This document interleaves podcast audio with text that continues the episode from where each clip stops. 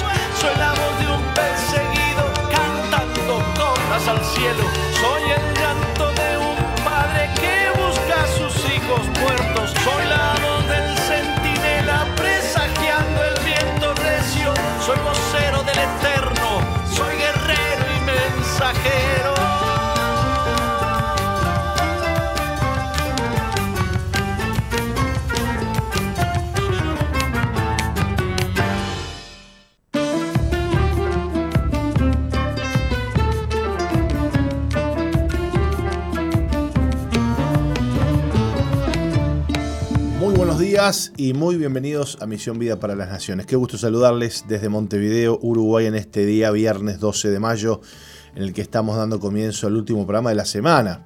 Pero contentos de estar con ustedes, de saludarles y bueno, también eh, saludar a las emisoras asociadas, aquellos que están con nosotros a través de internet y los que nos escuchan y nos reciben en la madrugada en diferido. Que el amor de Dios en este día, la gracia del Señor les toque, les acompañe, les abrace en el nombre poderoso y precioso de Jesús. ¿Cómo está usted, Roxana Coitiño? ¿Qué dice? Muy bien, bendecida, eh, agradecida a Dios por poder estar en este programa, por poder eh, estar, tener una radio eh, 100% gospel, eh, 100% cristiana, donde podemos enviarles a todos el mensaje de la palabra de Dios en distintos programas que tiene nuestra radio y sobre todo el programa de la Iglesia Misión Vida para las Naciones que cada mañana eh, ponemos en el aire.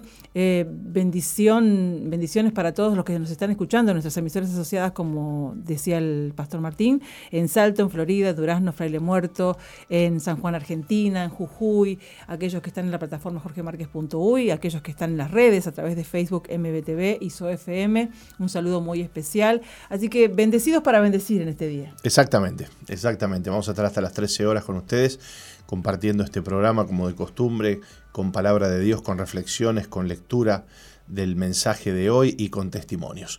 En este primer bloque queremos darle la bienvenida al pastor Carlos Reich desde España. Nosotros ya con eh, un poco de frío por estos lados y bueno, por allá, por, por España, imagino Europa, este, disfrutando de, de, de- de buenos climas. Mm, va, vamos a ver, porque capaz que hace mucho calor y, y ya no son tantos buenos climas. Bienvenido Carlos, ¿cómo te va? Eh, un placer poder estar contigo, Martín, Roca. Un Sí, está de manga abrazo corta, mira. Enorme. Sí, sí.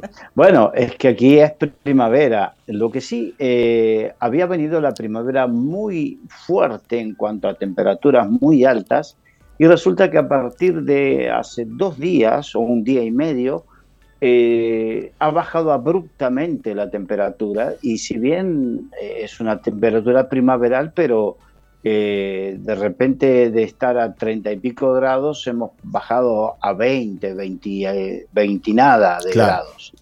Entonces, este, y se esperan tormentas y en algunos sitios hasta nieve este, en los próximos días. Wow.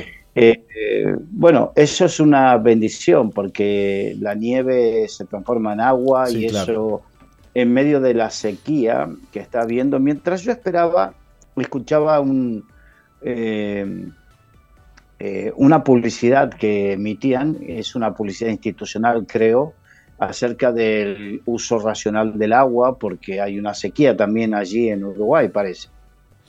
Bueno, sí, eh, la sequía nuestra ya trae meses, recién están dando lluvias como para junio, julio. Este, y acá tenemos un tema con el agua que ni te cuento, ¿no?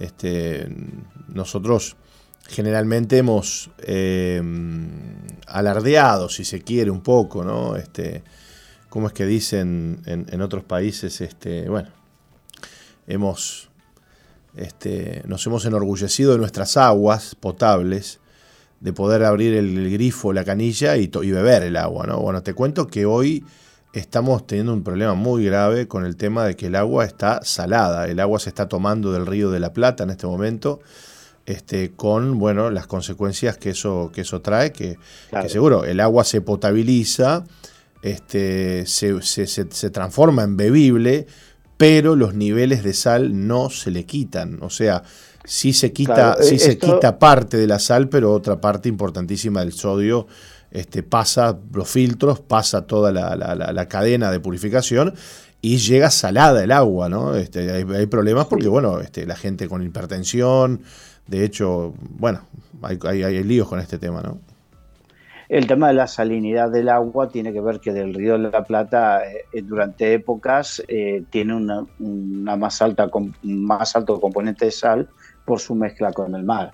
Pero aquí eh, hay una sequía que es real, eh, a ver, hay dos cosas eh, muy diferenciadas. Una es em, la religión climática, esta que quieren inventarse, la del cambio climático, y otra es lo real. La religión está, están haciendo algo terrible, pero por otro lado, tenemos que ser conscientes de que el planeta pasa ciclos yo sé que lo he hablado, pero eh, tú sabes que el método de enseñanza de los judíos es el método de repetición, ¿no? Claro. Entonces, durante siglos, los padres sobre los hijos enseñaban, enseñaban, y ellos a los hijos de sus hijos. Entonces, eh, no tengo miedo de ser repetitivo, eh, pero decir que hay cosas que son reales, hay cambios que son reales, hay un porcentaje que las costumbres y usos y costumbres del ser humano han afectado el planeta, pero no el 100% del cambio climático que hay es culpa del planeta. Resulta que hace poco, escuchando a un periodista, eh, resulta que él sacó un tema que yo no conocía, que en 1534 hubo una gran sequía en el mundo. Mira vos. En el mundo. Entonces, tanto es así que regiones de Suiza, que siempre hubo abundante agua, en regiones de, Europa del norte padecieron sequías. Entonces, esto sumado a otros acontecimientos como por ejemplo cosas que uno se entera, que eh, el deshielo que está viendo en, algunos glaciares, por ejemplo en Suiza, están dejando a la vista calzadas romanas y, construcciones romanas que dan a entender que en, hace 2000 años o 2500 años había vida en donde hoy había un glaciar. Claro. Eh, por otro lado, Groenlandia viene, ese nombre viene de Greenland, porque se estima que Eric el Rojo, el vikingo, que fue el primero que habría llegado eh, a esas tierras, vio una abundante y exuberante vegetación eh, verde en esa tierra. En Groenlandia, que hoy es un páramo, entonces, pero ahí no había coches diésel, ahí no había eh, centrales de carbón, ahí no había consumición de nada, no había el efecto del hombre. Entonces, que con esto estoy negando que contaminamos para nada, pero sí estoy diciendo que ese gran cambio climático que se dice no se debe a la acción del hombre, sino se debe a los ciclos de la Tierra. Entonces, em, esto nos tiene que llevar a pensar que, bueno, sí, hay épocas donde hay que ajustar las formas de vida y pensar y, hacer Yo me acuerdo, y lo hablamos la última vez, porque yo la última vez les conté que aquí en España, increíblemente, en medio de una eh, mm, tendencia a la desertización que tiene España, en medio de una sequía grande y pertinaz, te estoy diciendo que eh, un porcentaje alto de toda la cosecha de cereales, de toda la cosecha de frutas, de toda la cosecha de lo que quieras, está en riesgo en España un altísimo porcentaje. Yo paso por los campos, cerca de donde vivo, mm, trasladándote de un sitio a otro, pasa por los campos donde todos los años ves eh, cereales y que en esta época tendría que estar altos y próximos a la cosecha, y están pequeños, sin vida, sin nada. Entonces, eh, ¿qué, quiero decir con esto? Que aquí están destruyendo eh, embalses, están destruyendo un montón de cosas. Entonces, y me acuerdo que hace dos semanas, cuando estuvimos, eh, estuve con ustedes, eh, hablamos de, y dimos el ejemplo de Veraca. Cuando en Veraca llegamos no había agua para regar. Y se construyeron los... Eh, los tajamares. Los tajamares. se y me acuerdo, y que como, como esas reservas de agua ayudaron, ayudaron a dos cosas. Ayudaron a regar ayudaron a mantener la humedad ambiente y también se hizo un ecosistema. Entonces, eh, eh, evidentemente, eh, uno no puede luchar contra el clima, pero sí puede hacer, luchar con políticas que hagan inversiones que verdaderamente favorezcan a todo esto. Entonces, ¿qué sentido tiene eh, que toda el agua de los ríos, porque como dice Eclesiastés, todos los ríos desembocan en el mar. Eh, eso, eso es bíblico, de la sabiduría del sabio Salomón, todos los ríos desembocan en el mar, entonces, ¿qué, qué mm, digamos, qué provecho tiene que el 100% de los ríos desemboquen en el mar y no se guarde todos los años un poco de agua para paliar los efectos eh, como está viviendo Uruguay o como está viviendo España en estos momentos. Así que eh, esto por un lado, eh, el para, hablando un poquito del paralelismo en lo que sucede aquí con allí, ¿no?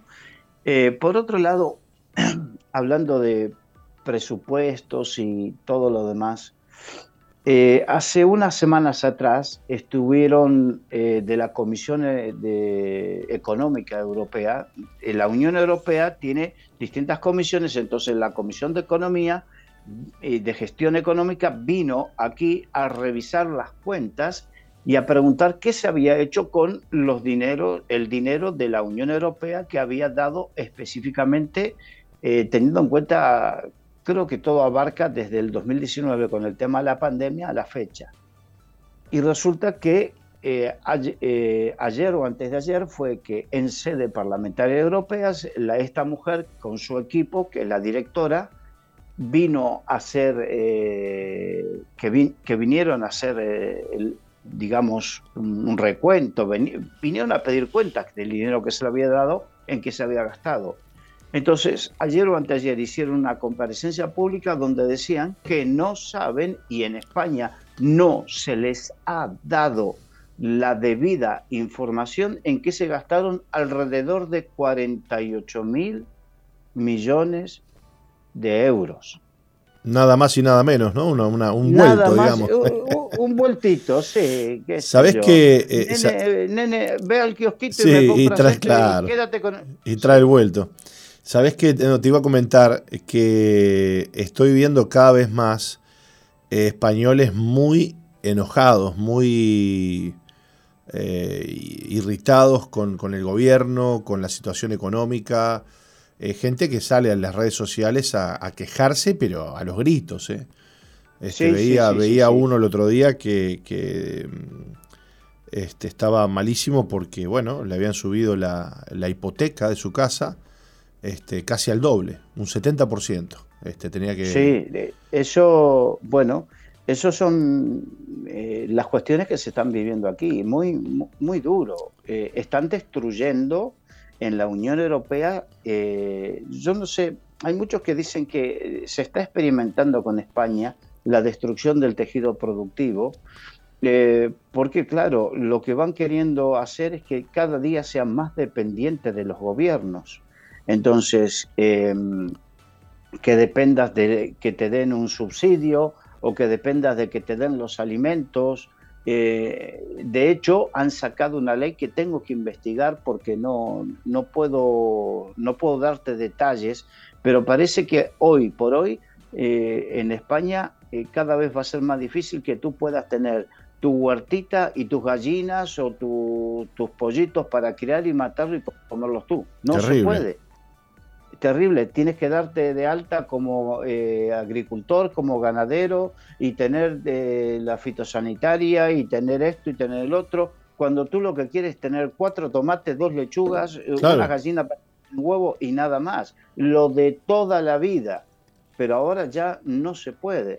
Entonces eh, se va viendo que esto hay un, un, problema, pero parece que se está generando el problema para provocar una necesidad o una pseudo necesidad. Eh, y bueno, es verdad que la gente está muy cabreada, pero vamos a ver qué pasa. El 28 de mayo hay elecciones municipales y, de la, y para las autoridades de las comunidades autónomas aquí en España y eso nos va a mostrar verdaderamente hasta qué punto, porque eh, hay gente que, viste como, por, darte un ejemplo, aquí son, eh, si eres del Barça, nunca vas a estar a favor del Madrid, si eres del Madrid, nunca vas a estar a favor del Barça. Ahí si eres de, Peñarol, no vas a ser de Nacional. Exactamente ni se te ocurra ser de Peñarol. Exactamente. Y resulta que hay gente que para la política es así, cuando no debería ser así. Y aún, cuidado, aún para los cristianos.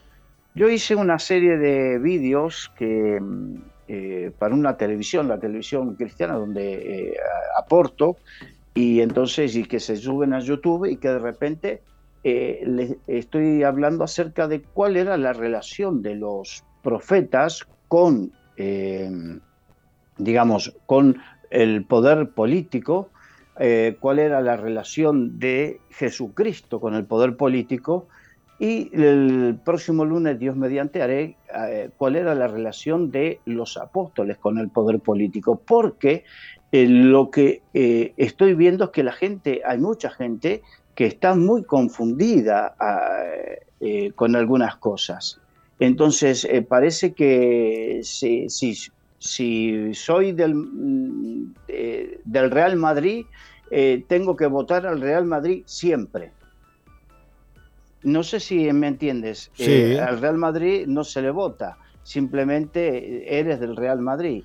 Claro. Entonces, esto es para que no se confundan y digan, ah, porque nombraste a la derecha o nombraste a la izquierda o de aquí o medio pensionista, no. Entonces, si eres del Real Madrid, no puedes votar, eh, eh, o sea, si votaste al Real Madrid y el Real Madrid te defraudó, y sobre todo si eres cristiano, y te defraudó en aquellas cosas que son esenciales para tu vida, si lo sigues votando, eres cómplice. Claro. Eres cómplice. Eres eh, ayudante necesario, algo así. Es, es una figura legal que, te, que te pone como cómplice. Eh, en eso. Es como si fuese, hicieses un atraco y tú sabías y no lo denunciaste y no lo paraste. Entonces eres cómplice, eh, eh, eres partícipe necesario, algo así es. entonces, verdaderamente tenemos que entender que como hijos de Dios tenemos que orar por las autoridades, porque orar por las autoridades, como nos dice la Biblia, no significa no denunciar lo que las autoridades hacen mal. Una cosa no quitan a la otra. Entonces, ¿por qué? Si la sal se desvaneciere, para nada sirve.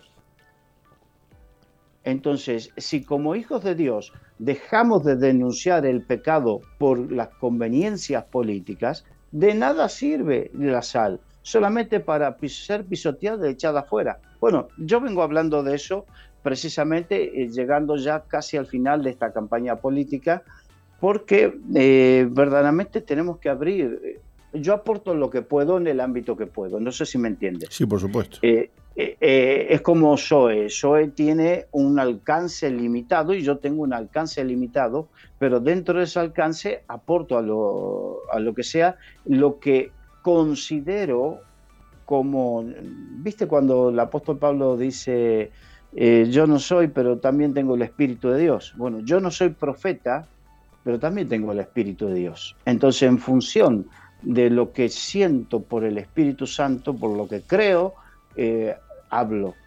Entonces tenemos que no ser corresponsables de las tropelías que se están haciendo y hay mucha gente que me escribe de distintos países que se siente identificado porque en sus países están ocurriendo increíblemente cosas parecidas.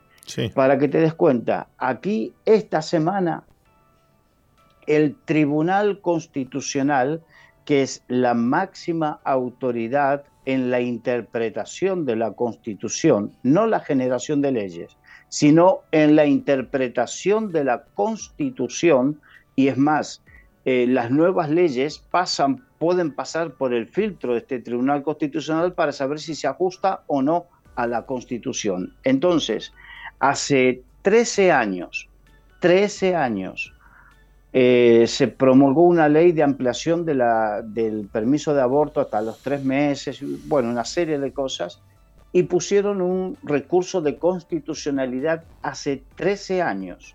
Y durante estos 13 años, que había en muchos, mm, en muchos momentos había mayoría eh, conservadora dentro del Tribunal Constitucional, no hicieron nada. De repente cambiaron las tornas y ahora hay mayoría progresista, por así decirlo, mayoría de izquierda, y enseguida, enseguida sacaron eh, el dictamen y dijeron que sí, que es constitucional y es un derecho inalienable de la mujer, que esto que lo otro. Entonces, eh, primero que se saltaron, es ilegal lo que han hecho, porque no dicho por mí, porque la parte jurística eh, de, jurista no, no, tengo, sino que otros juristas dijeron que el Tribunal Constitucional no está para legislar nuevos derechos, que eso le corresponde a los constituyentes, que el Tribunal Constitucional está para decir si determinada ley es o no, se, se, em, em, se, se adecua a lo que ya dice la Constitución y con este dictamen ellos agregaron un nuevo derecho que no estaba legislado. Entonces hay quienes dicen que se están tomando atribuciones, pero yo digo también que dentro del Tribunal Constitucional, durante todo ese tiempo que hubo mayoría eh, conservadora de gente de derechas, muchos de ellos que se consideran cristianos, católicos, y que defienden su fe, digo, eh, les eh, he dicho en un programa como este, así en público, que ellos tendrán que dar cuenta a Dios porque fueron mentirosos, porque el pecado es no solamente de comisión, sino el que sabe hacer lo bueno y no lo hace, les considero eh, pecado. Entonces, pudiendo haber tomado y pudiendo haber hecho lo correcto lo correcto durante todos esos años y no lo hicieron porque tuvieron miedo, tuvieron miedo, pánico a lo que políticamente se le podía desatar, fueron cobardes, entonces esa cobardía no implica que se van a librar de tener que dar cuentas y, ser corresponsables de todo lo que ha sucedido. Eh, ¿Por qué? Vamos al, principio bíblico de la parábola de los talentos. El que tuvo un solo talento y dijo, no, es que yo sé que tú eres un Señor bravo, justo, y tuve miedo, y, ese miedo lo eximió de responsabilidad. Y no. No, para nada. Entonces, a todos estos magistrados que durante estos años fueron cobardes en pronunciarse a favor de lo justo, de lo recto, de lo correcto, les corresponde a ellos saber que de esto tendrán que un día dar cuenta delante de Dios y hubiesen sido más honestos si hubiesen dicho, esto me sobrepasa, tengo miedo, dimito, hubiesen sido más honestos. Pero se aferraron a su sitio, se quedaron en su sitio, fueron cobardes y de una u otra manera son cómplices del más de 1.300.000 abortos que hubo en todo este tiempo. Terrible. Así que es terrible, pero esa es nuestra labor como siervos de Dios, si queremos ser verdaderamente sal en esta tierra. Ahora, Carlos, es como que, mientras que hablabas, pensaba, ¿no? Es como que eh, vamos, vamos a hablar de nosotros, vamos a hablar de los cristianos, ¿no? Pero es como que eh, muchos cristianos tienen esa idea de que, bueno, el tema político, primero que nada, ha permeado en la iglesia la, idea perversa de que como cristianos este, no podemos meternos en estos temas de política. Entonces, también hay una, una, como una idea este, diabólica de que, bueno, el tema de la política es un tema en el que yo puedo decidir sin la, sin la anuencia de Dios, digamos, que Dios no se meta en este tema o quizás deviene de esa falsa idea de que, Dios, de que a Dios no le interesan esos asuntos.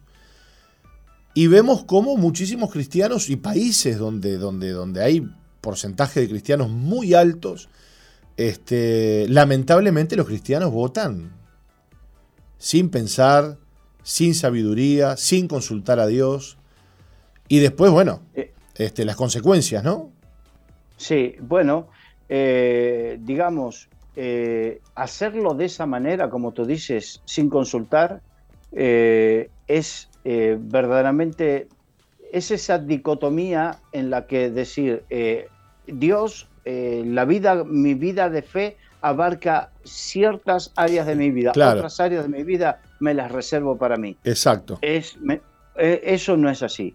O Dios está al control y tú te pones al servicio del Señor en el 100% de, las áreas de tu vida, o si no estás viviendo, ah, es difícil decirlo, pero hay que decirlo, una hipocresía. Claro. Y la palabra hipocresía viene del griego, donde se ponían, eh, eh, significa actuar, porque en el teatro griego se ponían la máscara de la risa y se la quitaban y se ponían la máscara del llanto y eso era la palabra hipocresía. Entonces, tenemos una faceta en determinada área y otra faceta en otra área. Entonces, eh, no podemos vivir en esas dos áreas. Tenemos que ser 100% de una misma área. Y lo que va a suceder lamentablemente es que para que la gente abra los ojos, va a haber sacudimiento. Entonces muchos cristianos, porque eh, el, digamos que el sacudimiento comienza por casa, dice la Biblia, ¿no? Claro. Eh, eh, tiene que haber sacudimiento. ¿Para qué? Para que los cristianos abran los ojos, porque si no seguimos autoengañados en todo este tipo de cosas. Es como había una época donde no, Dios no se mete, cada uno en el matrimonio, cada uno elige su, su, con quién se casa. No, espera. La Biblia te da indicaciones de con quién casarse. Yo me acuerdo cuando comencé en el Señor ya en los 80, había ya una tendencia a cambiar esa apreciación. Entonces, a, enseñar acerca de que nuestra responsabilidad de con quién elegimos casarnos entraba dentro de nuestra responsabilidad con Dios y, buscar a alguien que tenga el mismo sentir que nosotros, que tenga el, eh, no unirnos a yugo desigual. Entonces, eh, bueno, eh, creo que eso es importante que entendamos que no podemos decir, tememos a Dios en determinadas áreas y para las otras, no, ahí Dios no se mete. Mentira. Claro, es tal cual, Carlos. Gracias por, por tu tiempo, por esta columna. Siempre disfrutamos recibirte por acá, Carlos. Un gran abrazo y bueno, nos volvemos a encontrar en, en un par de semanitas. Un placer, que Dios les bendiga y hasta pronto. Muy bien, nosotros nos vamos a una pausa, Roca. Muy bien. No cambies la sintonía. Enseguida regresamos con Misión Vida.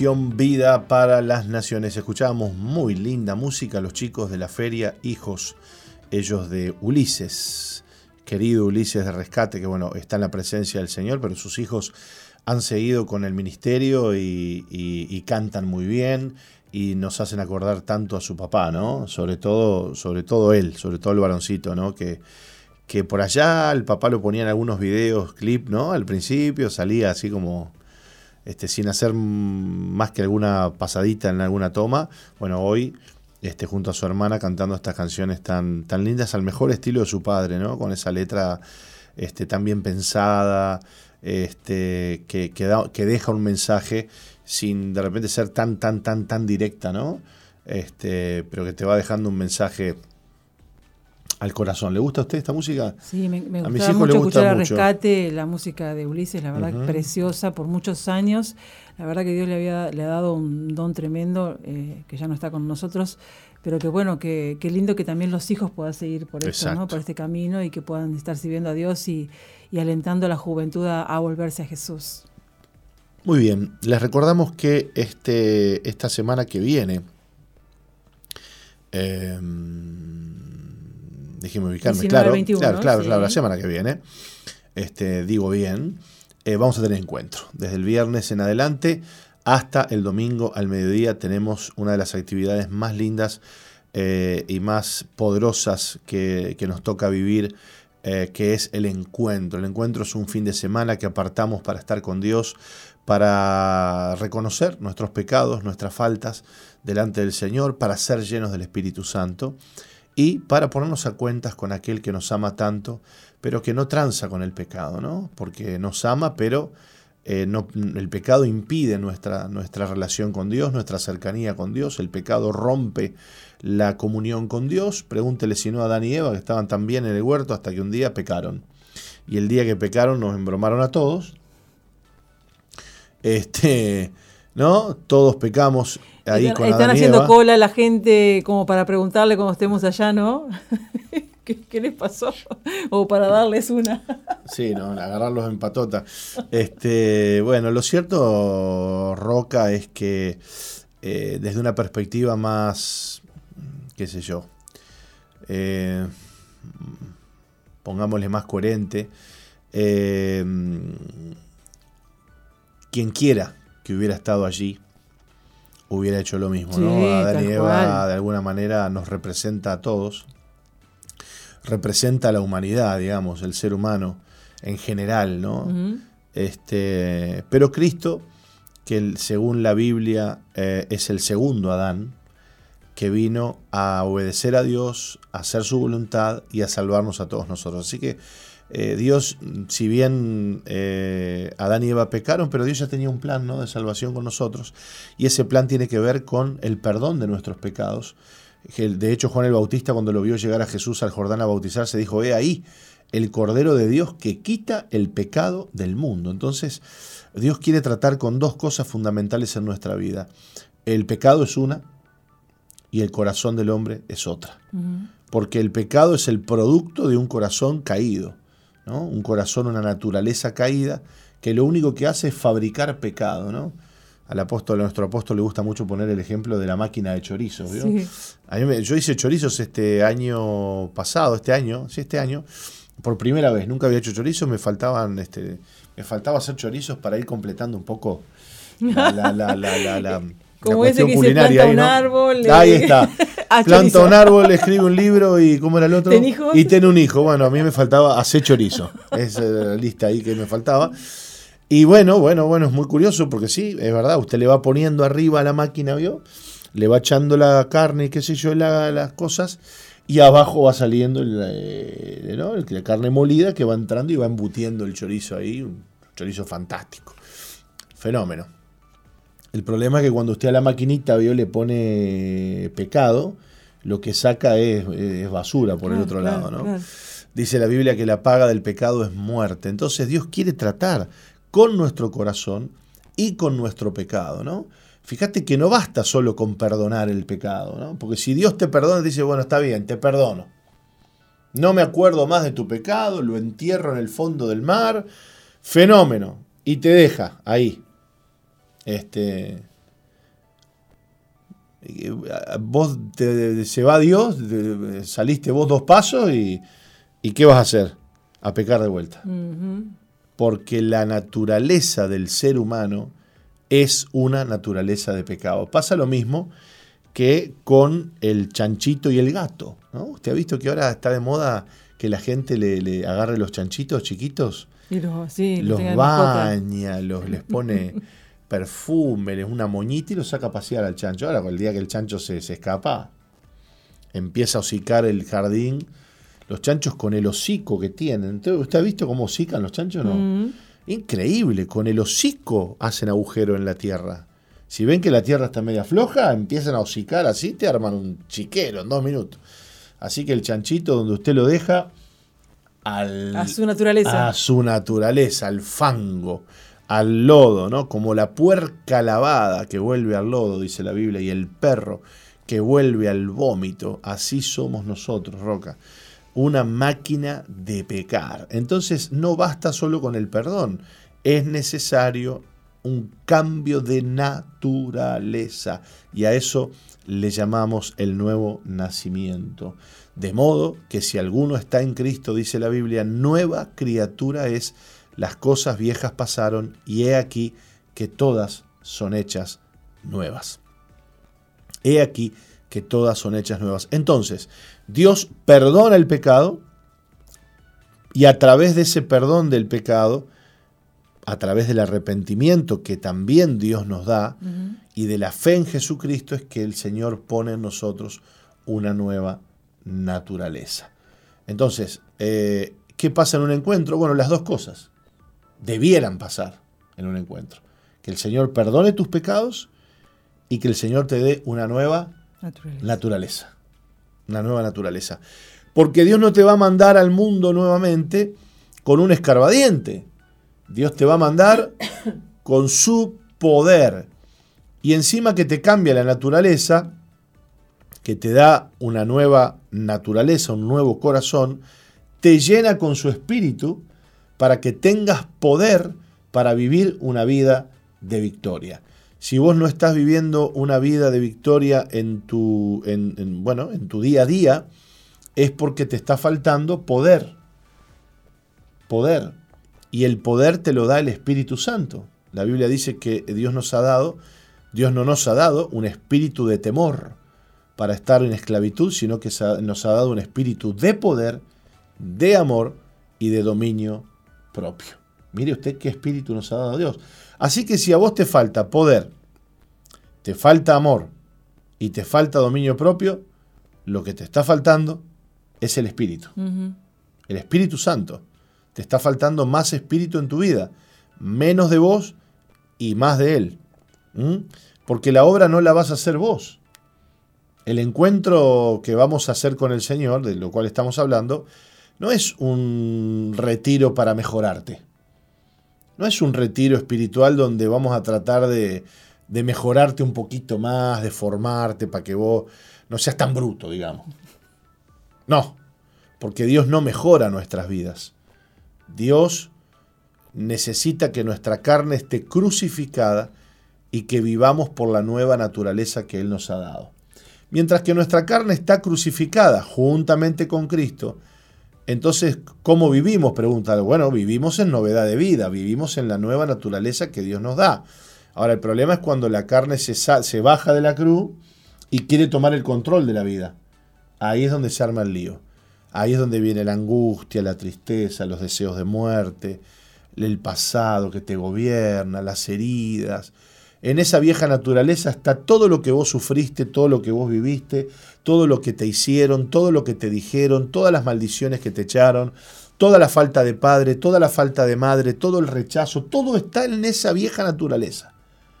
Si esa vieja naturaleza cobra vida en ti, la vieja naturaleza vive conforme a todo el bagaje que trae encima, que es el rechazo, que es el odio, que es el resentimiento, que es el enojo, que es la ira y todo lo que la vieja naturaleza sabe hacer. ¿Cómo Dios resuelve el tema? La vieja naturaleza a la cruz. A veces hablamos mucho los cristianos, eh, de sanidad interior y de estas cosas, ¿no? Eh, que son necesarias. Parte de la sanidad interior es, bueno, que vos tomes la decisión, por ejemplo, de perdonar, ¿no? Perdonar a tu padre, perdonar a tu madre. Pero tenemos que eh, pasar a otra etapa, ¿no? Porque a veces, Roca, nos pasa que vivimos en esa rosca, ¿no? No, no, perdona a mi padre. A veces nos pasa a los pastores que hacemos algún llamado y dice, bueno, vengan aquí adelante, me tienen que perdonar a su madre y pasan, ¿no? Después a, lo- a los dos meses un- una prédica más o menos igual y pasan lo mismo otra vez. ¿Te ha pasado eso? Sí, sí. ¿Eh? Pasan otra vez a poner ahí para que vos les ores, pero este ya no había pasado la otra vez, ¿no? Este, ¿y cómo estamos ahí, no? En esa rosca. Siempre lo mismo, ¿no? Lo que pasa es que yo lucho con esto y lucho con lo otro. Cuando Dios en realidad quiere que vivamos una vida nueva con Cristo. Que nuestra fe sea no mejorar nosotros, sino morir nosotros. Y que Cristo crezca en nuestra vida, ¿no? Que Dios nos ayude a vivir de esa manera, Roca. Y el encuentro, eh, estábamos hablando de eso, y el encuentro es ese lugar donde vos vas a identificar tu pecado, vas a pedirle a Dios que te perdone, pero también vas a recibir una nueva naturaleza. Y a partir de ahí vas a comenzar una nueva vida con Cristo. Sí, una de las cosas que me ha pasado a mí es como vos decías, de que bueno, eh, eh, Dios me puso al lado del apóstol y, y- y yo chocaba mucho con él porque veía en él una autoridad de padre. Claro, que, que yo- vos no habías tenido. Que yo no había tenido, una autoridad que me causaba eh, temor por sobre todas las cosas y bueno, y, y enojo porque como... ¿Cómo puede una persona, en vez cristiana más que nada, decirme que me ama y, y tratarme así como me trataba? Porque yo lo veía él como que me trataba como me trataba mi padre. Claro, pasa que vos estabas condicionada también, ¿no? Claro, Y entonces, eh, pero, pero eso por muchos años, pero tuvo que llegar un momento en que yo dije, eh, en que yo le dije, Señor, yo no soy víctima de mi circunstancia, yo ya no quiero ser la víctima de mi circunstancia, Claro, yo de quiero, lo que viví. Claro, de lo que viví, yo, yo soy tu hija y soy más que vencedora porque así lo dice tu palabra y, y me- y tuve que renunciar a eso, renunciar a ese sentimiento que me venía, que venía arrastrando, renunciar a todo eso, eh, a esa experiencia de vida que, que tuve que, que enfrentar porque bueno, eh, porque fueron a las surgió así la vida, surgió, surgieron así las Claro, circunstancias, claro. pero tuve que tomar la decisión de renunciar y fueron varias veces que yo tuve que renunciar a, a sentirme víctima, a sentirme presa de mi pasado y fue ahí cuando y se hizo el quiebre en mi vida. Y Fue ahí cuando, cuando por ejemplo, yo empecé a, a- a- a notar que ya no recordaba con tristeza el pasado, ya no me afectaba ese pasado, ya no me afectaba vivir una situación. La última vez que yo eh, viví de ese pasado fue cuando me soñé y me desperté llorando amargamente porque lo veía a mi papá acostado en una cama de hospital y yo le decía, papá come, papá come, y mi papá me dio una patada.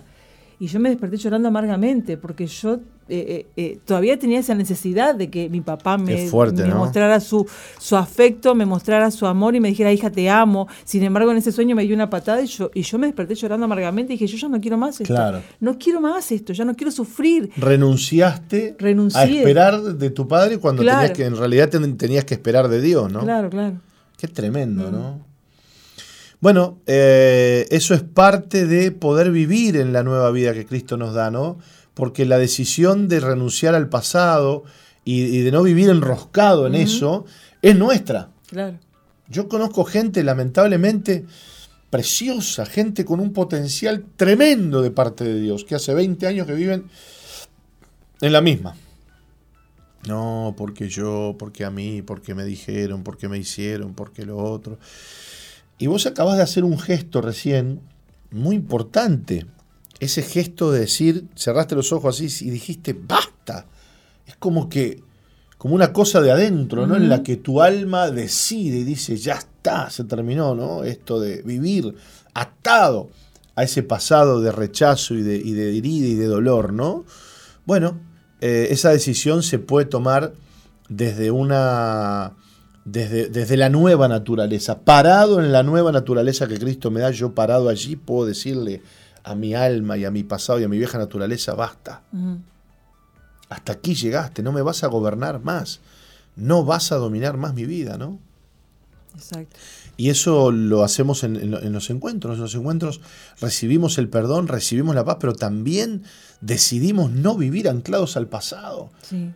Porque eso es lo que el diablo quiere, que vos vivas anclado al pasado. Fíjate lo que le pasó al pueblo de Israel.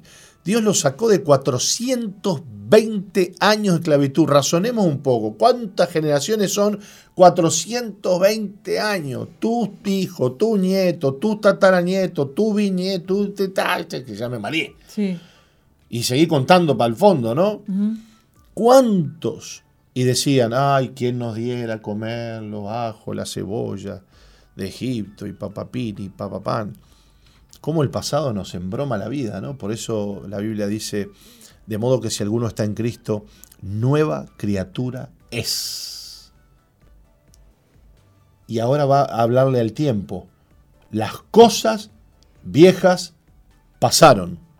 ¿Por qué será que dice eso? Las cosas viejas pasaron. Porque sabe Dios que el pasado es un, un gran, lastre. un gran lastre y un gran problema, ¿no? O sea, las cosas viejas pasaron. He aquí, todas son hechas nuevas. Qué tremendo. La verdad que- Vivimos nosotros en esa verdad de la palabra, estamos viviendo ahí. Yo quiero vivir ahí, Roca. Yo quiero vivir en esta verdad que acabo de mencionar, que es, que es la Biblia, Sí. la palabra de Dios. De modo que si alguno está en Cristo, nueva criatura es. Empezamos por ahí. Las cosas viejas pasaron. He aquí todas son hechas nuevas. Yo quiero vivir ahí, en esa novedad de vida Sí. que Cristo me ha dado. Pegarle una patada al pasado, se terminó el pasado, ya fue el pasado. Y en el pasado ponga usted, bueno, sus heridas, sus traumas, sus dolores, sus rechazos, sus abandonos, todo lo que usted vivió. Es parte del pasado. Ya está, ya fue. Ahora dice que somos una nueva creación de Dios.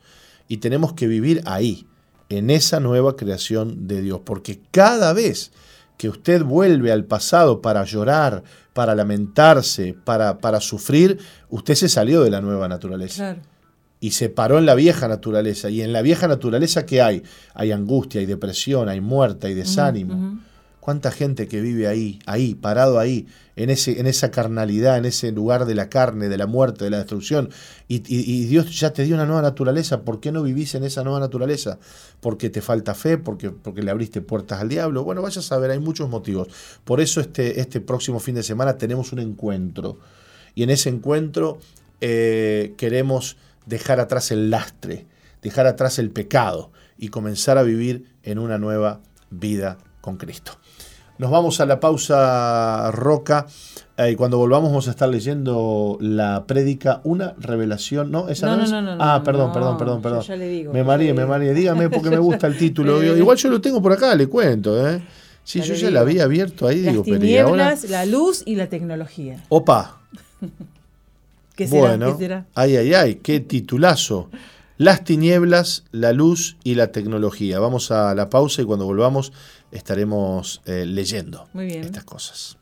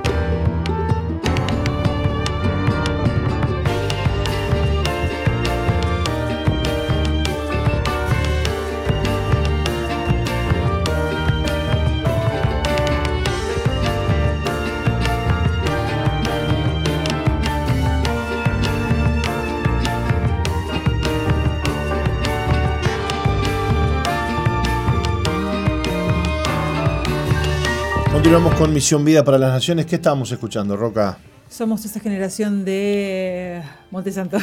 Muy linda música aquí en. no, dice que Montesanto, ¿no? No. ¿Quién?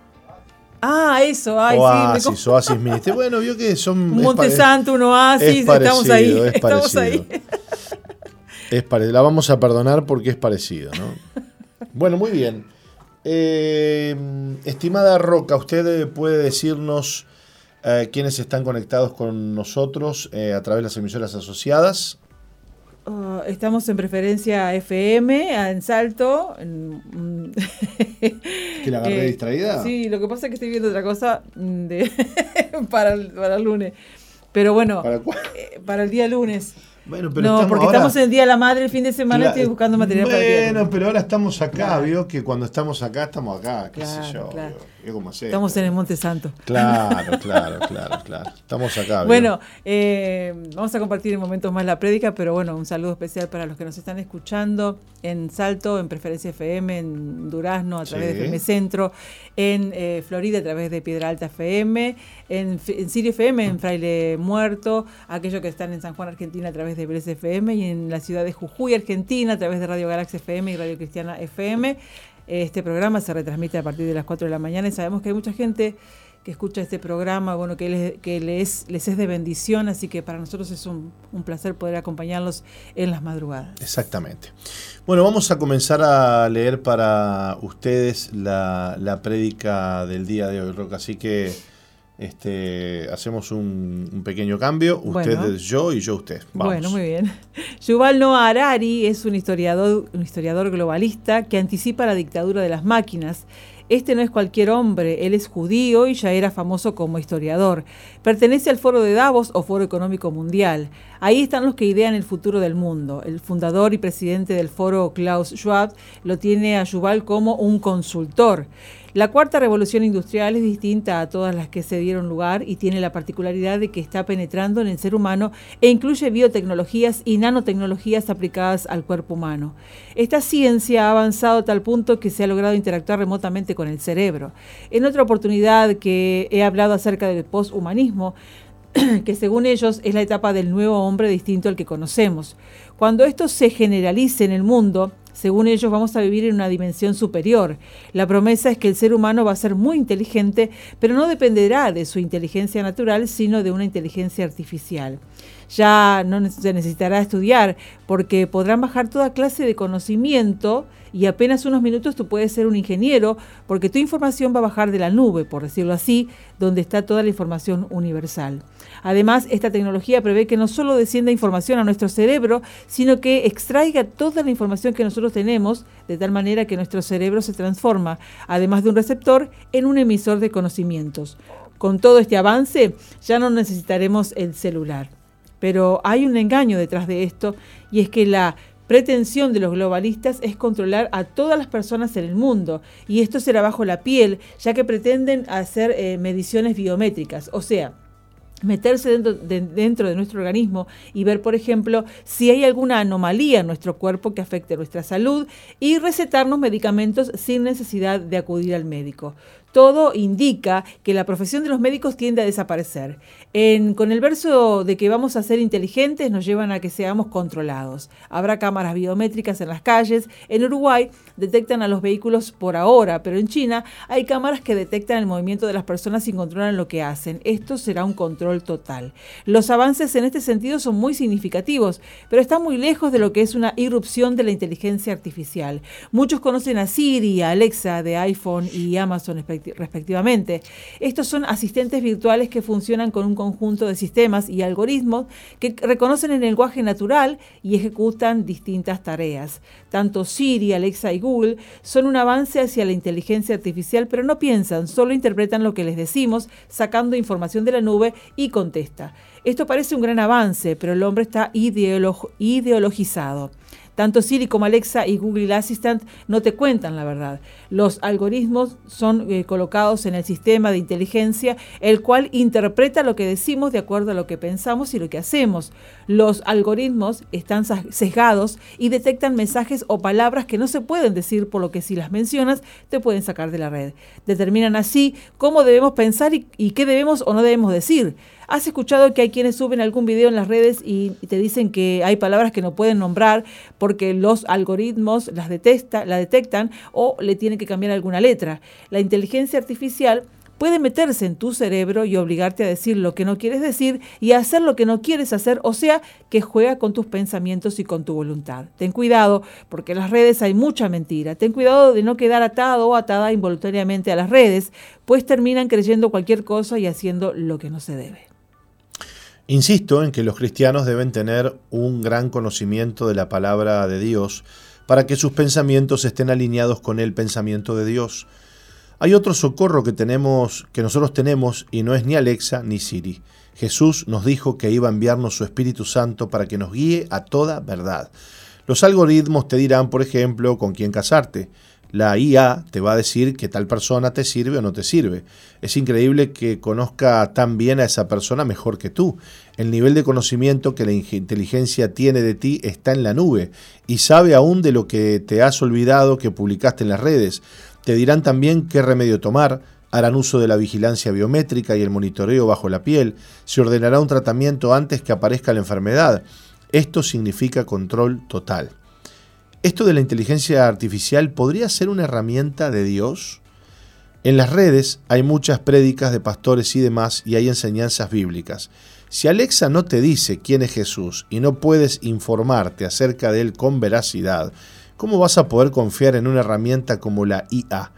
Las ondas electromagnéticas que no vemos y son emitidas por toda clase de antenas son la herramienta para llevarnos a hacer una mezcla de ser humano con tecnología y dejar de ser seres creados a imagen y semejanza de Dios. Yuval Noah anticipa un mundo de control total sobre los cuerpos, una dictadura de corte sanitario controlada por una inteligencia artificial esta persona no está en contra de esto, sino que nos deja ver que están trabajando en eso. El reino de las tinieblas será manejado por estos personajes, mejor dicho, ya está siendo manejado por ellos, de cuál va a surgir el anticristo y de quién dice la Biblia que es el inicuo, cuyo advenimiento es por obra de Satanás, que vendrá con gran poder y señales y prodigios mentirosos. ¿Qué pretende Satanás? Pretende tener el control absoluto de todos los seres humanos porque él quiere ser Dios. Quiere manejarlos a su antojo y manipular sus mentes como lo hizo con Eva cuando le cuestionó a ella lo malo que era Dios en cuanto a lo que él había establecido. Quieren meterse eh, en nuestra mente, manipular nuestra voluntad y nuestras decisiones, y todo en contra de Dios. Eso es el reino de las tinieblas. Satanás está haciendo de todo para llevar al mundo hacia allí y no puede dejar que la gente piense independientemente. No quiere que haya personas poderosas económicamente e independientes que se escapen a su control y gobierno, por lo que se está haciendo un gran esfuerzo para acaparar las riquezas del mundo. Yo pienso que atentan contra las vacas porque no quieren que la gente tenga ganado. Dicen que las vacas son las responsables del cambio climático, aunque hay gente calificada que señala que esto del cambio climático y la crisis ambiental es un verso, como que los glaciares se derriten y el nivel del agua va a crecer y no sucederá tal cosa. Ya no hay calentamiento global y hace uno o dos años que viene bajando la temperatura del planeta. Nos están mintiendo. Le echan la culpa a las vacas y en algunos lugares se han matado miles y miles de cabezas de ganado. No quieren que comamos carne. Un hombre le estaba mostrando al primer ministro de Israel una máquina a la que se le pone una célula madre de la carne que se quiere fabricar y esta produce cientos de toneladas de carne artificial por día. La carne artificial se genera a partir de células madres traídas de músculo de animales, suero fetal y otros elementos. Estas células se multiplican en un laboratorio colocándolas en un medio de cultivo junto con otros elementos y nutrientes como suero fetal bovino, mioglobina, vitaminas, aminoácidos, grasa y tejido conectivo.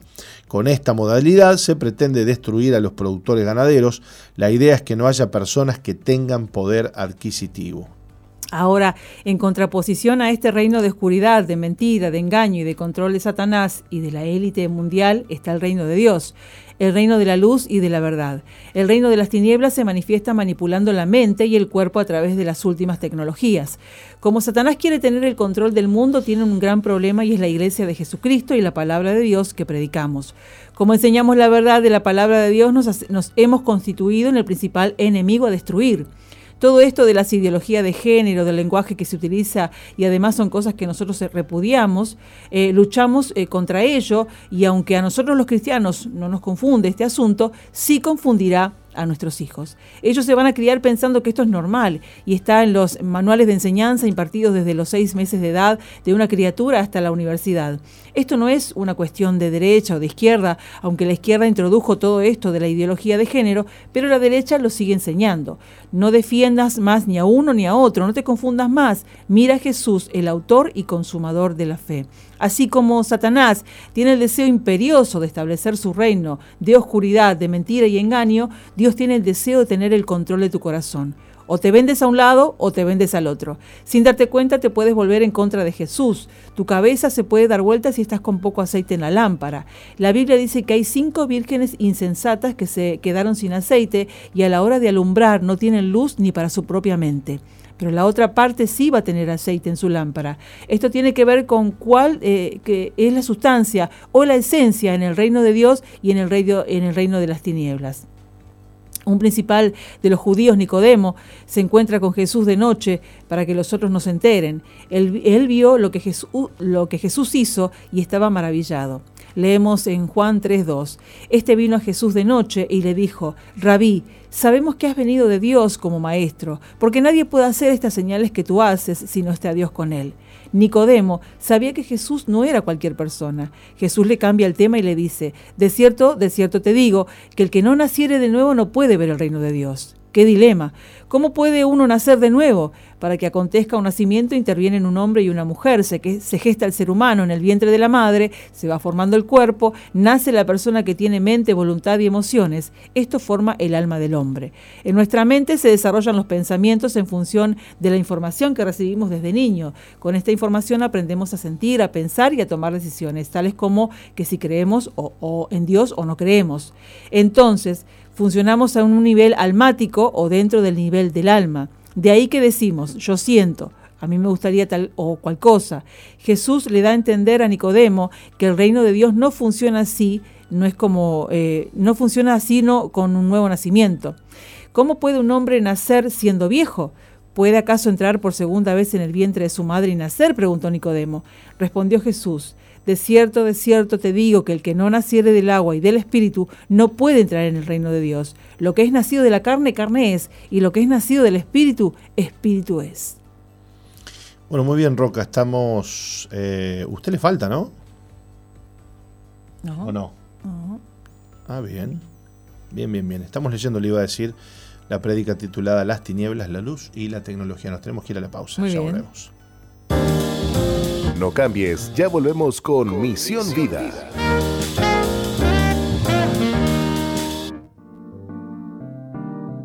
En otoño, los días se acortan, las noches se vuelven más largas, lo que nos invita a reflexionar y a conectarnos con nuestra espiritualidad. Acompáñanos en Zoe FM 91.5 mientras exploramos temas de esperanza, gratitud y fe en esta temporada de transición.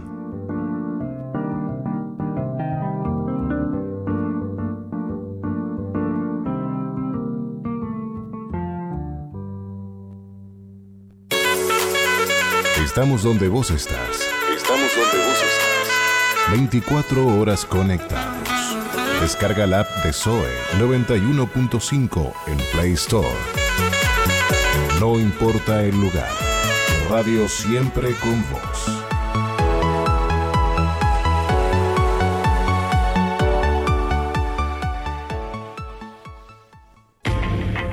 Penalti es un duelo entre el arquero y el goleador.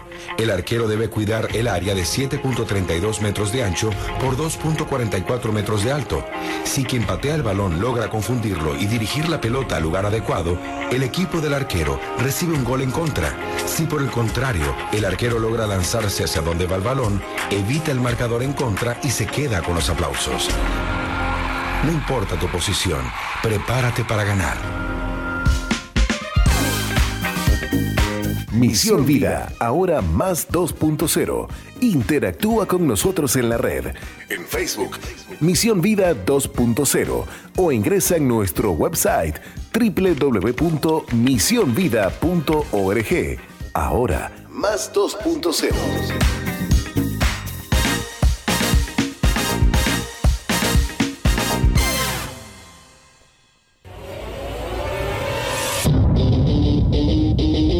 viernes desde las 17 horas, subite con nosotros al Mirador. Mirador. Un lugar donde las cosas se ven con claridad.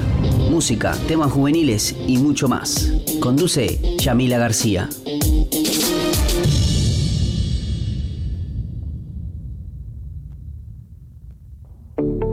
Estás en la sintonía de CXD 218, SOE FM 91.5, Gospel Music.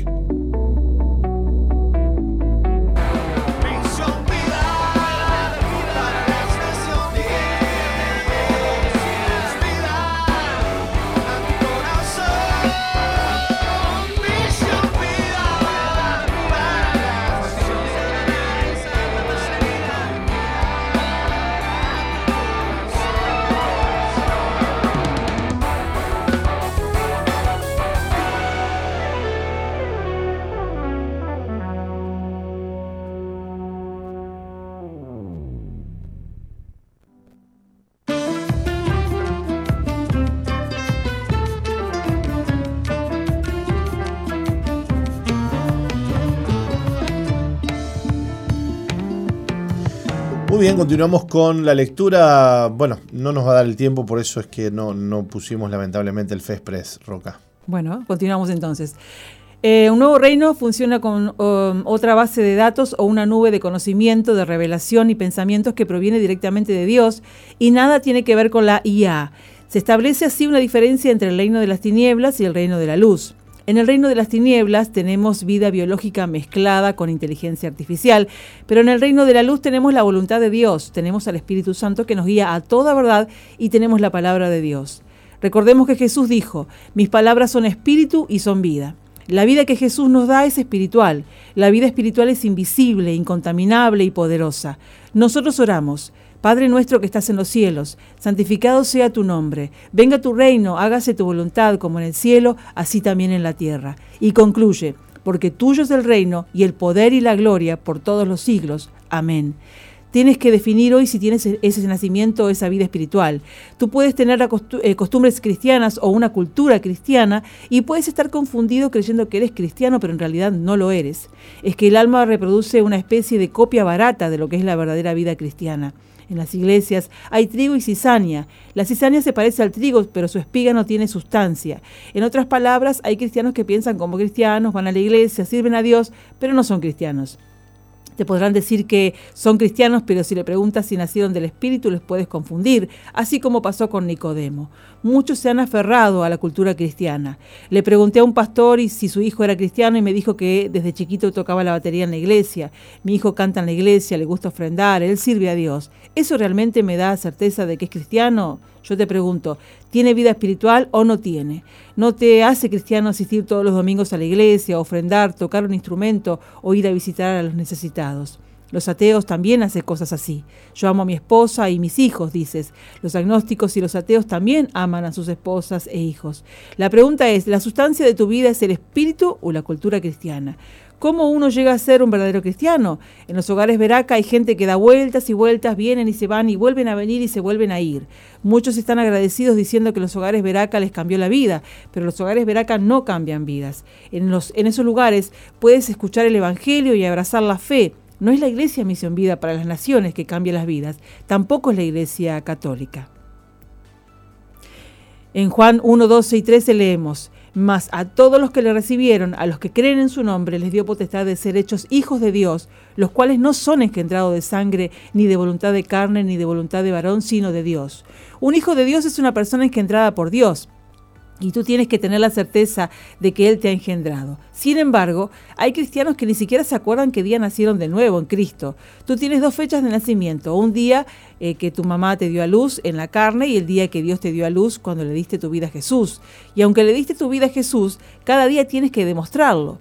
Tú recuerdas el día que le diste tu vida. Qué felicidad, ¿no? Pero ahora andas en el pecado, dominado por la carne. Si te dominan los pensamientos, los sentimientos y las emociones del reino de las tinieblas, es muy probable que no tienes la sustancia para ser ciudadano del reino de Dios. Asegúrate que eres un hijo o una hija de Dios. no eh, se eh, eh, no se es hijo de Dios porque los padres son hijos de Dios. No se recibe el cristianismo de nuestros padres, sino que se recibe de Dios, por lo que un hijo de Dios nace de Dios. Puedes tener una buena influencia de tus padres, pero no, eso no garantiza que eres un hijo o una hija de Dios. Tus padres te llevan a la iglesia, te enseñaron a ofrendar, etc. Y adquiriste una costumbre cristiana, pero no tienes esa sustancia que se necesita para entrar al cielo. La carne que incluye el alma, el cuerpo, no heredará la vida eterna. El cuerpo se va a pudrir y se lo van a comer los gusanos. El alma tiene que ser rescatada. Por eso Cristo murió, para que todo aquel que en Él cree no se pierda, mas tenga vida eterna. No estás asegurada porque llevas 20 años en la iglesia. Muchos murieron en la más grande infamia, destrozados, porque caminaron como cristianos pero no eran cristianos. Podemos confundirnos creyendo que eres una buena persona, sin embargo, en el reino hay un detector de pecado. Procura tener vida espiritual. Te hablo acerca de esto porque hay muchos cristianos confundidos que no entienden bien que tienen que entregarse a la voluntad de Cristo y afirmar su decisión cada día. Dijo Jesús, si alguno quiere venir en pos de mí, niéguese a sí mismo, tome su cruz cada día y sígame. Esto está en Lucas 9:22. Si vuelves a pecar es porque no tienes una vida espiritual que te sustente y no has experimentado el arrepentimiento que vuelve tu rostro a Dios. Y no lo buscas como lo más importante en tu vida. Y porque lo amas y es lo más importante, cada día te presentas delante de Él para que Él guíe tus pasos. Te engañas y crees que te puedes cambiar a ti mismo, que, que con tu voluntad agradas a Dios. Tú no puedes agradar a Dios con tu voluntad. Tú agradas a Dios con tu fe. El cristiano busca cada día la voluntad de Dios. ¿Hay algo que te doblega y te gana e impide que hagas la voluntad de Dios? ¿Quién ocupa tu corazón? ¿Tu familia? ¿El dinero? ¿Un novio? ¿Una novia? ¿Cambiarás eso que ocupa el primer lugar en tu corazón, el amar a Dios por sobre todas las cosas? En el reino de las tinieblas las personas obedecen a Satanás porque éste aplica un régimen de terror. Y si le desobedecen es porque le tienen miedo han dicho que esto de la pandemia del COVID ha sido un buen experimento para probar la obediencia de las personas. La gente quedó encerrada en sus casas y muchos se morían en sus encierros. Las personas sirven al reino de las tinieblas porque Satanás les influye terror. Él les obliga a beber sangre y aunque tengan asco, lo tienen que hacer porque tienen miedo o que se vengue y no puedan romper el pacto que hicieron con él. Pero hay un pacto y es el de la sangre de Jesús que deshace todo pacto, que rompe toda maldición y destruye el poder de las tinieblas. ¿Por qué yo obedezco a Dios? Le obedezco porque creo en Él y lo amo. Gran diferencia hay entre uno y otro reino. Muchos son los que dicen que no pueden volverse a Cristo porque hicieron un pacto de sangre y los PAI eh, los van a perseguir. Tú ponte bajo la cobertura de Dios y nada te podrá hacer. Jesús te dice, Venid a mí todos los que estéis trabajados y cargados, y yo os haré descansar. Cuando uno tiene temor, está cansado y debilitado, pero la sangre de Cristo te limpia de todo pecado. Él se instala en tu vida y ocupa el trono de tu corazón. El resultado es descanso y paz para tu alma. Dios demanda obediencia absoluta y quiere que anheles más su voluntad que la tuya propia o la que tienes o la de aquellos de quienes te rodean. Y más que la voluntad de cualquier otra autoridad. Dios también quiere control absoluto de tu vida, pero no te va a obligar porque Él quiere que lo ames. Si lo obedeces es solo porque lo amas. No es suficiente obedecerle a Dios y obedecerle por miedo. Ama a Jesús y acércate confiadamente a Él. Dile, Señor, quiero vivir en tu reino, manifiesta tu reino en mi vida, que sea hecha tu voluntad en mi vida. No quiero vivir por lo que me gusta o pienso que es mejor según yo estimo. Dime cuáles son tus pensamientos. Quiero amarte, quiero obedecerte y seguirte todos los días de mi vida. Amén. Y amén. Hemos leído Las tinieblas, la luz y la tecnología. Esta prédica que, bueno, compartiera eh, nuestro apóstol con, la audiencia, este, Roca, querida. Vamos a ir a una pausita eh, y cuando volvamos tenemos testimonio, ¿verdad? Sí, tenemos. ¿Quién va a estar con nosotros en este día? Espera un momentito. A ver. no se me vayan, no se me vayan, no se me vayan. A ver, se abre la, la, se abre la ventana. Santo Padre, ¿eh? Eh, Jean Lacaba va a estar con nosotros desde la ciudad de Rivera. Perfecto, ya volvemos. No cambies, ya volvemos con Misión, Vida.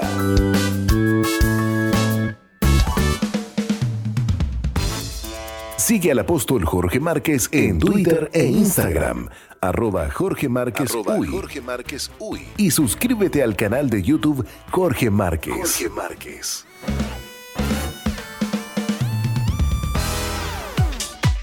MBTV, Televisión para las Naciones. Excelentes contenidos para todo público. MBTV. Ingresa a nuestro website www.misionvida.org y cliquea en TV en vivo. Televisión para las Naciones.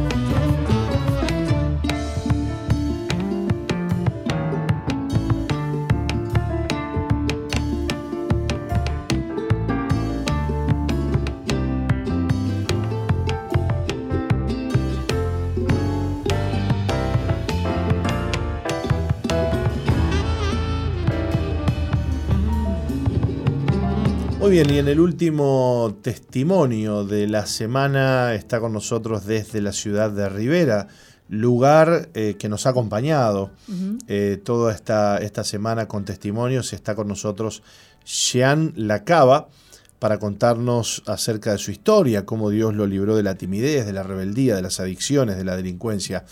Eh, Jean, bienvenido, ¿cómo estás? Un gustazo tenerte por acá. Todo bien, pastor. En mío el gusto. Muy bien, querido, Dios te bendiga. Y bueno, por el acento veo que sos de allá de, Rivera, ¿no es? De Rivera. Ah, Dios te bendiga, querido. Eh, le vamos a pedir a Roca que nos lea un poquito tu historia. Bueno. Jean creció junto a sus padres siendo hijo único, fue un niño tímido y de poca comunicación. A los 12 años comienza a tener un comportamiento independiente, saliendo con amigos, sin dar explicaciones y volviendo en horas contrarias a las que le decía su madre porque no le gustaba ser controlado.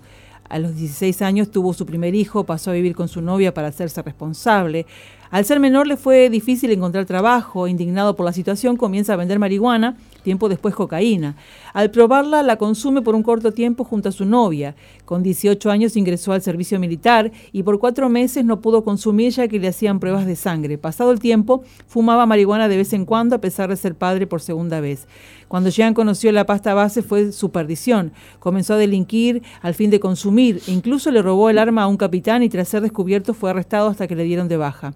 Luego de varios hurtos estuvo preso nueve meses. Allí eh, conocer a Dios leyendo la, eh, conoció a Dios leyendo la Biblia. Al salir en libertad busca una iglesia para congregarse y bautizarse. A pesar de que su esposa decide acompañarlo, la relación empezó a deteriorarse, llegando a la separación. Cuando Jean pensó que estaba bien, tras años sin drogarse, tuvo una recaída en el consumo. Entonces, apartado de los caminos de Dios, su vida no tenía rumbo.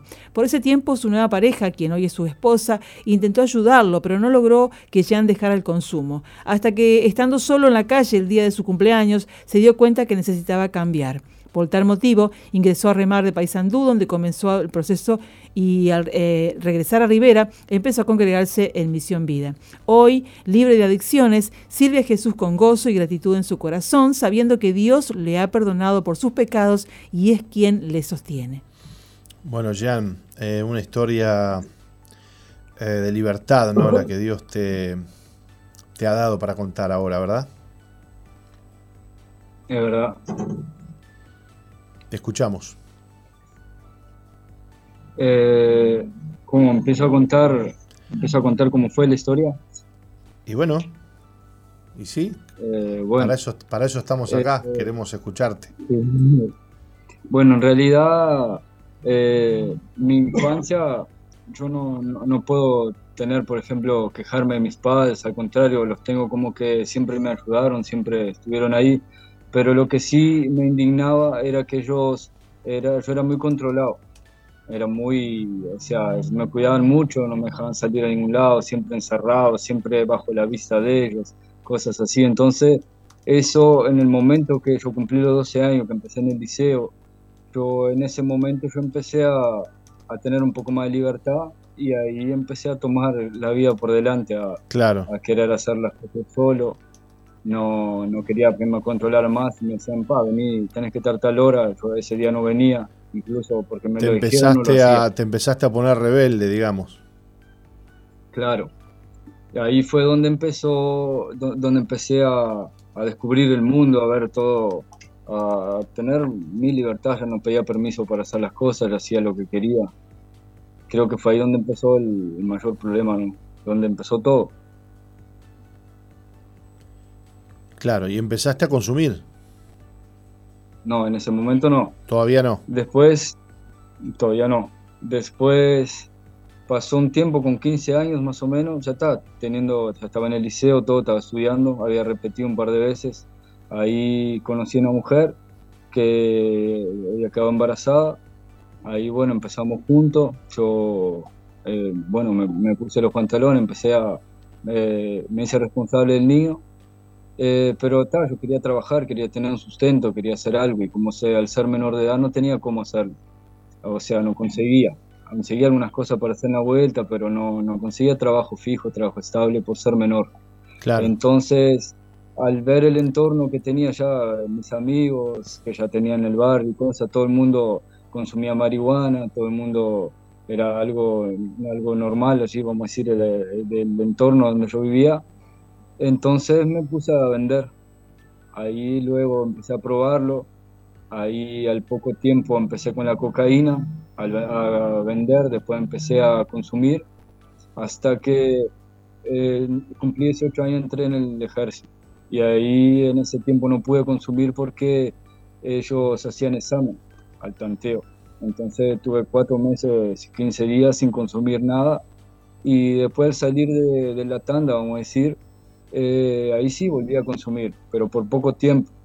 Ahí me la creía que como había probado, y había probado marihuana, había probado, eh, vamos a decir, eh, pasta base mezclada con, con marihuana, había probado eh, cocaína y no me había viciado, creía que no me iba a viciar como los demás, que podía dominarla, que podía controlarla.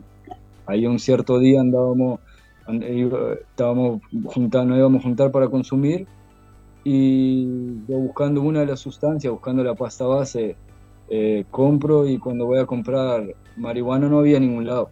Ahí yo le doy unos gurises que, que consumían allí, que consumían pasta base mismo. Ahí me dice, no, probá porque es todo lo mismo, si la fumaba mezclada, eh, pura es la misma cosa. Y ahí fue cuando empecé, a, empecé con la pasta base y empecé a decaer. Después de un tiempo ya no podía controlar más el consumo y, y fue cuando me empecé a hundir. O sea que la pasta base te empezó a, a destruir la vida, digamos. empezó a destruir la vida. Fue, creía que podía controlar, pero en realidad no. Me escapó de las manos y bueno, ahí perdí, perdí el control de mi vida. ¿Qué Luego, llegaste, a, estando en el qué lleg- cuartel- qué llegaste a hacer por, por, por la droga? Y de todo. En un principio me gastaba la plata del sueldo, salía, no volvía. Después cuando ya no me, ya no me, me daba abasto la plata para el consumo, consumía, eh, bueno, mucho, ¿no? No daba para, para pagar con el sueldo. Bueno, entonces ahí se dio un descuido en el ejército, me llegó una pistola de un capitán, por lo cual me descubren, me dan la baja. En ese momento que me dieron la baja yo empiezo a, ta, salí ahí, empiezo a pagar unas medidas sustitutivas que me dieron la justicia civil también. Eh, y bueno, en el momento estaba desempleado y eh, adicto, completamente metido, y tenía que sustentar el vicio y no podía parar.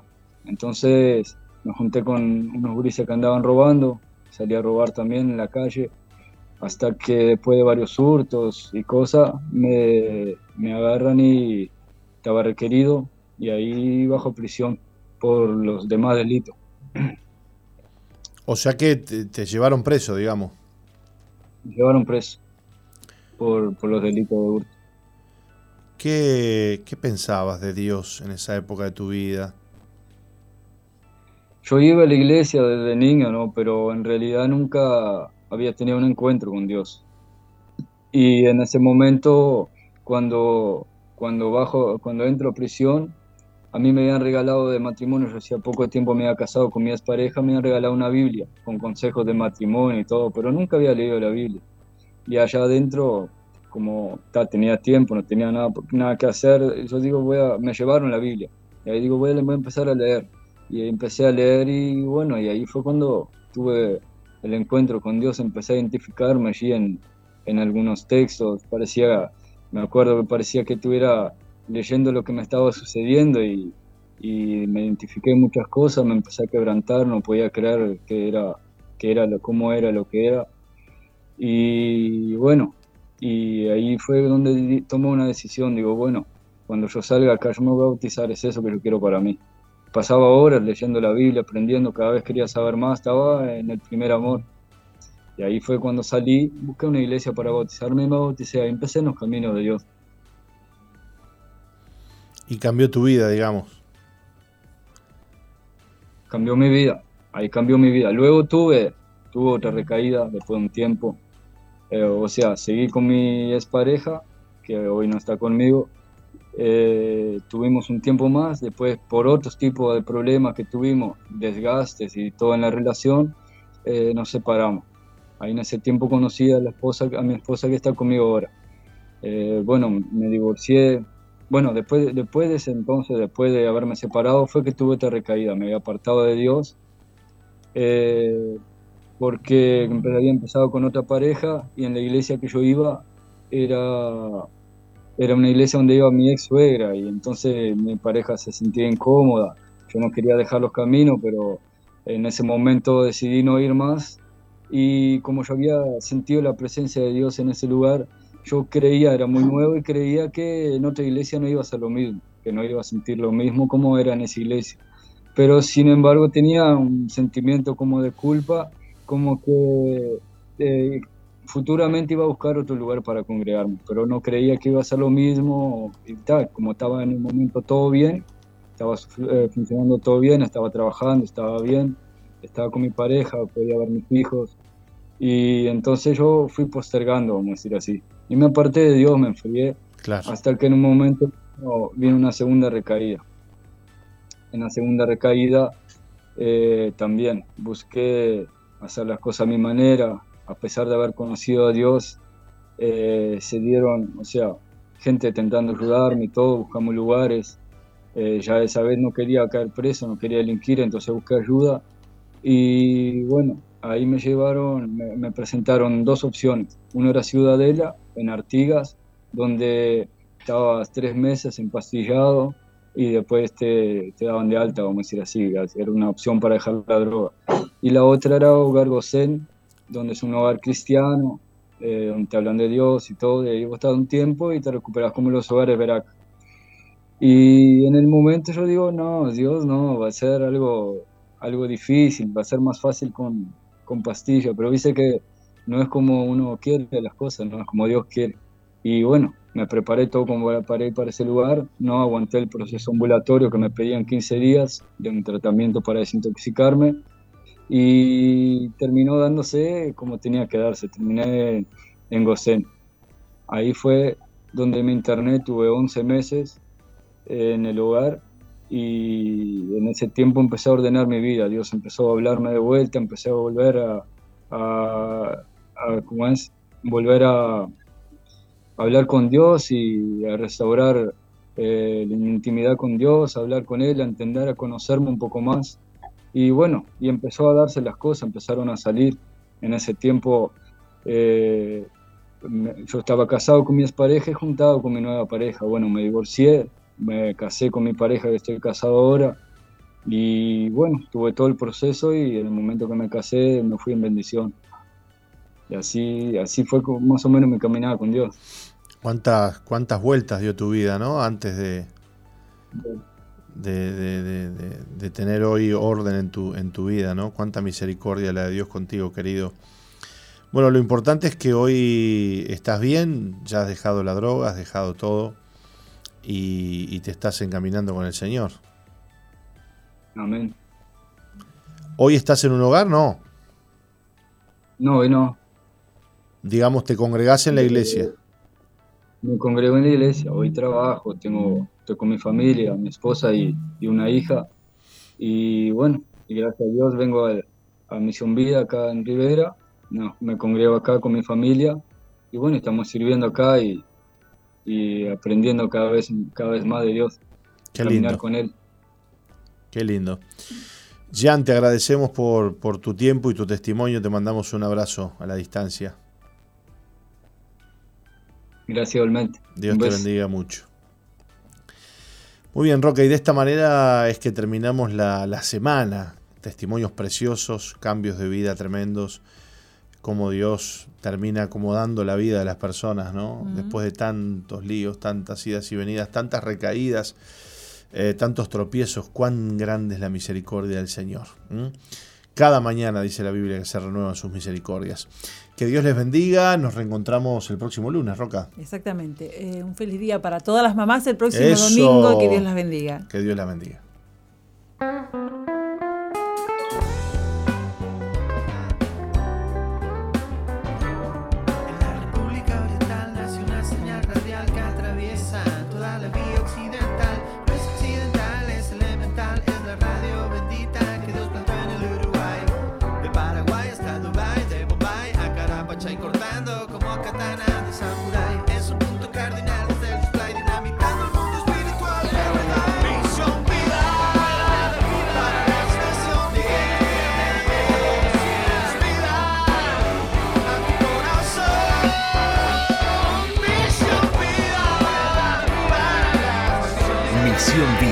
La iglesia que Dios plantó en Uruguay para que juntos alcancemos lo imposible, presentó su programa exclusivo que conduce el apóstol Jorge Márquez.